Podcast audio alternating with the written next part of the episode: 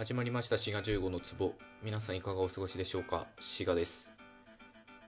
本日のトークはですねテストの思い出というお題トークでやっていきたいと思います。まあテストはですね僕あんまり悪い思い出はないんですよね。っていうのがずっと勉強は割とできた方だったので、まあ、できたっていうか、まあ、勉強に向いてたので、まあ、テストもそんなひどい点取ったとか苦労したっていう記憶はないですね。まあでもこれもねあの人って向き不向きはあるので何て言うかな歌が上手い人もいれば足が速い人もいるし目がいい人もいれば太りやすい人もいるみたいな感じでで僕はまあ勉強に向いてる。体質というかね。たまたまそういうことだっただけなので。まあよく言うようにね、まあ、勉強ができるのと頭がいいのは違うとはよく言いますよね。まあその通りだと思います。僕は勉強はできますけど頭がいいかどうかはねまた別の問題ですからね。それはよく分かりません。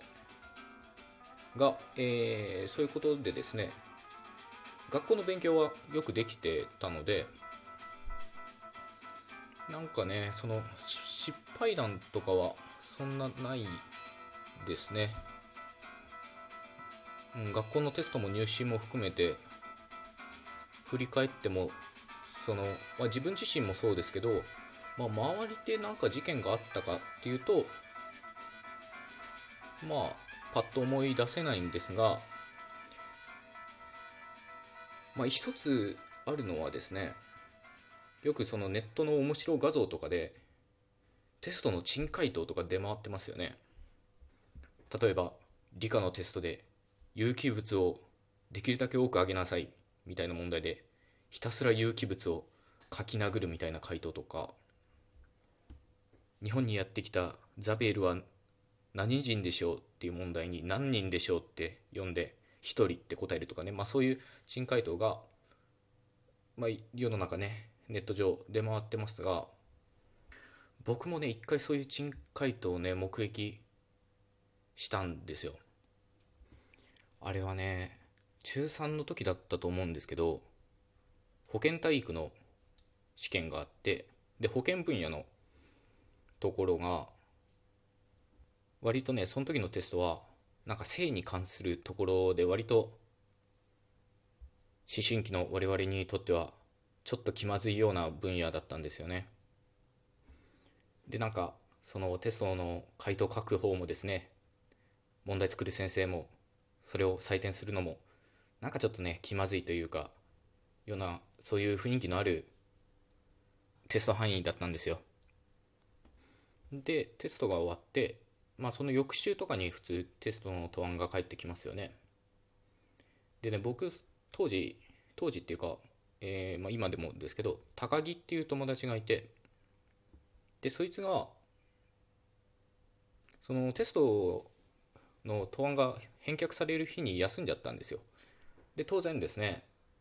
まあ、テストってかなり個人情報的な何て言うんですか個人情報的っていうかその個人情報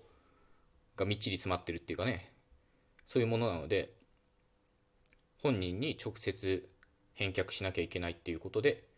高木だけまた次の保健体育の授業で先生から返却されたんですよね。でそれでまあ授業の冒頭だったかな。先生が「お高木休んでたな」っつって前に呼んで「これテストだから」みたいな感じで返すんですけどその時に「高木お前な」みたいなことを言ってちょっと呆れたような顔してなんかゴニョゴニョっと高木と話してテスト返してたんですよ。で何話してんのかなと思って授業終わったら聞こうと思って。で授業が終わってで僕を含めですね数人の友達が高木のとこに行ってなんかさっき先生と話してた何だったのみたいな話になってですねでそれで「ああそれがさ」みたいな「あこれこれ」ってその答案用紙見せてもらったんですけどめちゃくちゃ笑っちゃったんですよねそれを見てね。っていうのがさっきも言ったようにですねその時のテストのテスト範囲がまあ性に関するところだったんですよ。で最後の設問だったと思うんですけどなんかその性感染症を記号で選びなさいみたいな問題だったのかな。でこう記号を当てはめるみたいな感じで。でその設問の一番最後がこのような性感染症を防ぐためにどうすればいいでしょうみたいな問題だったんですよ。で多分その先生の意図としてはまあ不特定多数の人と性的な接触をしないとかあるいは避妊をしっかり行うとか、まあ、もっとね具体的にはコンドームをつけるとかそういうことを期待して多分その設問を作ったんだと思うんです。でその高木の答案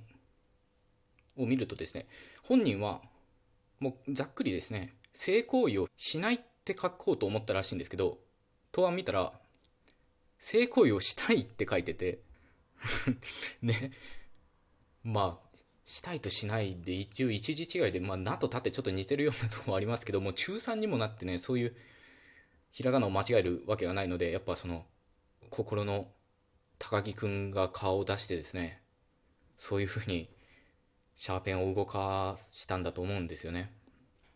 で結構そのお笑い的にはまあ点数上げたいとこですけどまあ当然そういうこともできませんから学校のテストなんで、まあ、先生も呆れるしかなくですね、まあ、当然そこは点は入ってなかったですけど結構ね笑いましたねその時は。だって最後のね先生も丸つけててで最後の最後にあ丸しようと思ったら性行為がしたいって書いてるんですからね。なんていうのかなそういう男子中学生のそういう性欲が生み出した悲劇なんですけど、まあ、悲劇なんですけどでも高木本人はですねなんかあっけらかんとしててまあなんか間違えちゃったよみたいな感じでのほほんとしててなんかそれが怖かったですね。まあそういうことがありましたね。でテストの思い入れってなんか人様に話せるとしたらこれくらいかなと思います、まあ、逆にあんまり人様に話すようなことでもないような気もしますね。ね高木元気にしてるかな？そういうわけで今回はテストの思い出っていうお題トークでお話ししました。よろしかったら別のトークも聞いていただけたらと思います。それではまたお会いしましょう。ごきげんよう。